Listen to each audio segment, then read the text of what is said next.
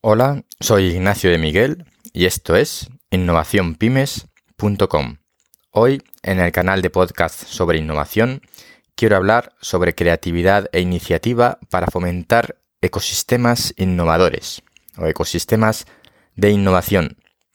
He seleccionado este tema porque esta semana he recibido un vídeo por WhatsApp de esos que se viralizan en el que se preguntaba a distintas personas sobre cuatro hechos históricos o de relevancia internacional, de relevancia mundial, para saber a qué país correspondían. El final del vídeo se veía venir un poco, y es que se trataba de que la respuesta en los cuatro casos era España. Este vídeo trataba de poner en valor la capacidad innovadora de los españoles sobre otros ciudadanos, sobre otros países, pero creo que eso es un artificio. Estoy seguro de que cualquier país desarrollado es capaz de enumerar al menos cuatro situaciones en las que son los pioneros o los mejores, y esto no significa que sean más o menos que otros, o sean más o menos innovadores que en otros países. Por curiosidad e interés de las cuatro cuestiones que se mencionaban en el vídeo y que corresponden al mérito de España, la verdad es que son bastante interesantes y voy a, comentarlos. Uno era que la primera moneda aceptada mundialmente corresponde al real de A8, una moneda que se acuñó en España, también conocida como el dólar español, y que fue una moneda de plata acuñada en 1497 y que se utilizó en Europa, América y Oriente. Por tanto, se puede considerar que fue la primera moneda de curso legal que se admitió en todo el mundo. Además, fue la primera moneda de curso legal en los Estados Unidos hasta el año 1857, y es el origen de otras monedas como el propio dólar norteamericano o el dólar canadiense. Si queréis saber más sobre el Real de A8, os recomiendo la referencia de la Wikipedia para saber la historia completa. Incluso, como curiosidad, el símbolo del dólar actual proviene del reverso de estas monedas del Real de A8, en el que figuraban las columnas de Hércules rodeadas por una banda. El segundo hecho destacable del vídeo preguntaba por quién había inventado el primer traje espacial. Pues bien, el primer traje espacial se inventó en el año 1935 por Emilio Herrera Linares, un militar y científico español que inventó desde el aeródromo de Cuatro Vientos el primer traje espacial. Si queréis saber más sobre este personaje, recomiendo que busquéis información sobre él en la web de yorokobu.es. Yorokobu escrito con Y, con K y con B. El tercer punto del vídeo por el que preguntaba a quién correspondía, a qué país correspondía, se trata de responder a la pregunta de cuál es el país con más reservas de la biosfera, que es un título otorgado por la UNESCO. Pues bien, a día de hoy existen 669 reservas de la biosfera en 120 países, y en concreto en España hay 48 reservas de la biosfera. Le sigue Estados Unidos con 47 y México con 42. Así que España vuelve a destacar en este punto. El resto de países, por curiosidad, en el top 10 pues son por este orden Rusia, China, Canadá, Bulgaria, Alemania, Argentina y Australia. El cuarto punto del vídeo, por el que preguntaba, era quién había inventado, quién había inventado el primer juego de ordenador. Pues bien, el primer juego de ordenador fue inventado en el año 1912 por Leonardo Torres Quevedo. Se trataba de un simulador de juego de ajedrez electromecánico y se mostró al público en la Feria Mundial de París de 1914. Se trata de un invento electromecánico que era capaz de jugar al ajedrez, en realidad el final de partida de final de rey y torre contra rey, de manera autónoma. Si queréis más información sobre este invento de Torres Quevedo, podéis buscarla en labrújulaverde.com. Pues como decía, estos cuatro ejemplos yo creo que no indican que la sociedad española sea mejor ni más innovadora, sino que, por si alguno tenía dudas, en España también, desde siempre, se ha innovado, siempre ha habido innovación. Y eso es lo que es realmente importante. El futuro siempre ha sido propiedad de los innovadores, en cualquier terreno. No creo en sociedades o culturas innovadoras y no innovadoras. Creo que la innovación corresponde a las personas. Y que cuando se reúnen varias personas innovadoras alrededor de un punto es cuando hablamos de un ecosistema innovador. Por eso cuando pretendemos generar un ecosistema innovador no lo, no lo, conseguimos, porque en realidad en lo que hay que trabajar es en crear, en generar personas innovadoras. Y eso se hace cultivándolo desde pequeños. La innovación surge cuando se dan dos características simultáneamente en las personas, la creatividad y la iniciativa. Sin estas dos cualidades no es posible la innovación. Y estas cualidades pues se pueden aprender, como todo, y como todo lo que se puede aprender, se aprende mucho mejor cuanto antes empecemos, desde niños. En este caso, además, se trata de cualidades que van muy ligadas a la personalidad del individuo. Es necesario que estén presentes desde una edad temprana, por este motivo. La conclusión es que si queremos personas innovadoras, tenemos que fomentar la innovación desde los primeros años de vida.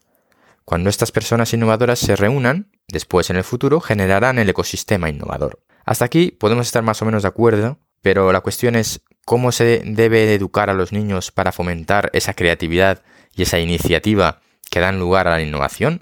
Y a continuación la siguiente pregunta es, de acuerdo, pero ahora podemos de adultos trabajar estas, sobre estas dos cualidades, sobre estas dos variables de creatividad e iniciativa? Pues bien, me voy a referir a la teoría de las inteligencias múltiples.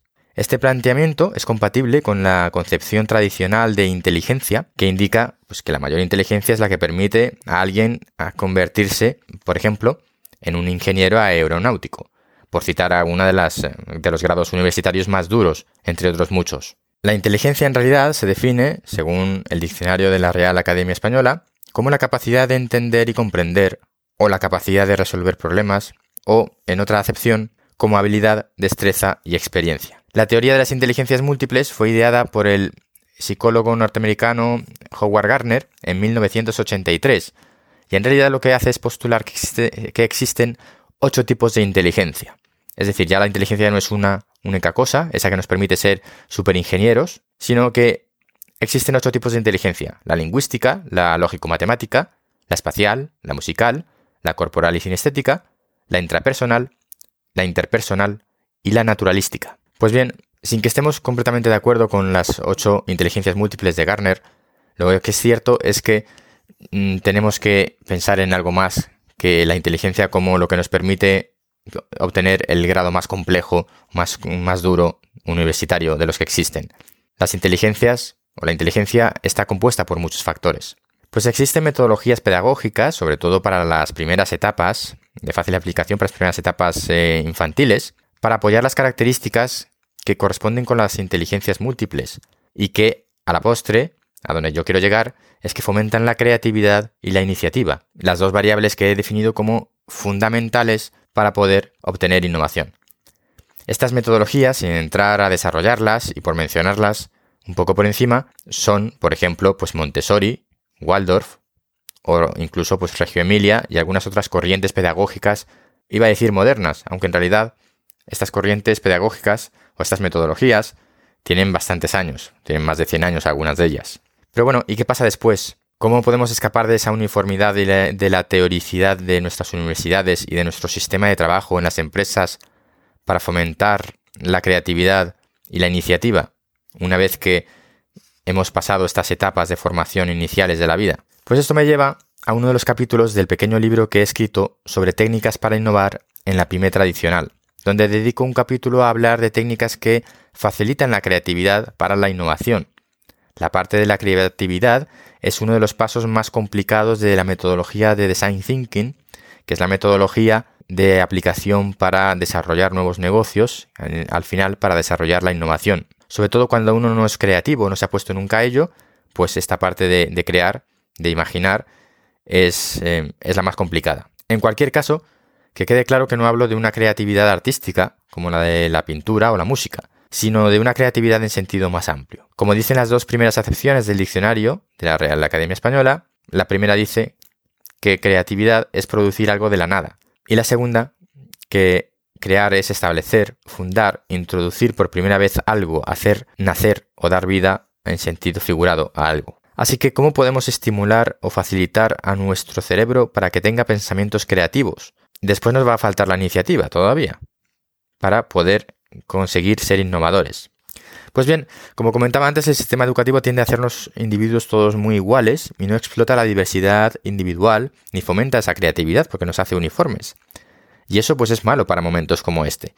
Sin embargo, bueno, pues los que no hemos sido formados con metodologías mm, más abiertas en ese sentido, que nos permitieran desarrollar nuestras capacidades innatas o nuestras capacidades para las que estábamos más facilitados, como son esas metodologías de Montessori o Waldorf que he comentado, pues tenemos que recurrir pues tenemos que recurrir a técnicas que ahora nos permitan a desarrollar esos elementos creativos que hasta ahora han estado un poco más dormidos. Básicamente considero que hay tres metodologías que nos pueden servir y una de ellas es la que yo llamo la creatividad de la mente distraída. La segunda es el pensamiento lateral y la tercera la lluvia de ideas. La verdad es que ahora me extendería demasiado si me pongo a hablar de todas estas técnicas. Lo que quiero transmitir es que podemos fomentar la innovación en las personas desde los primeros años de vida, con esas metodologías de formación abiertas y que consideran las inteligencias múltiples, y que posteriormente, de adultos, podemos seguir fomentando la creatividad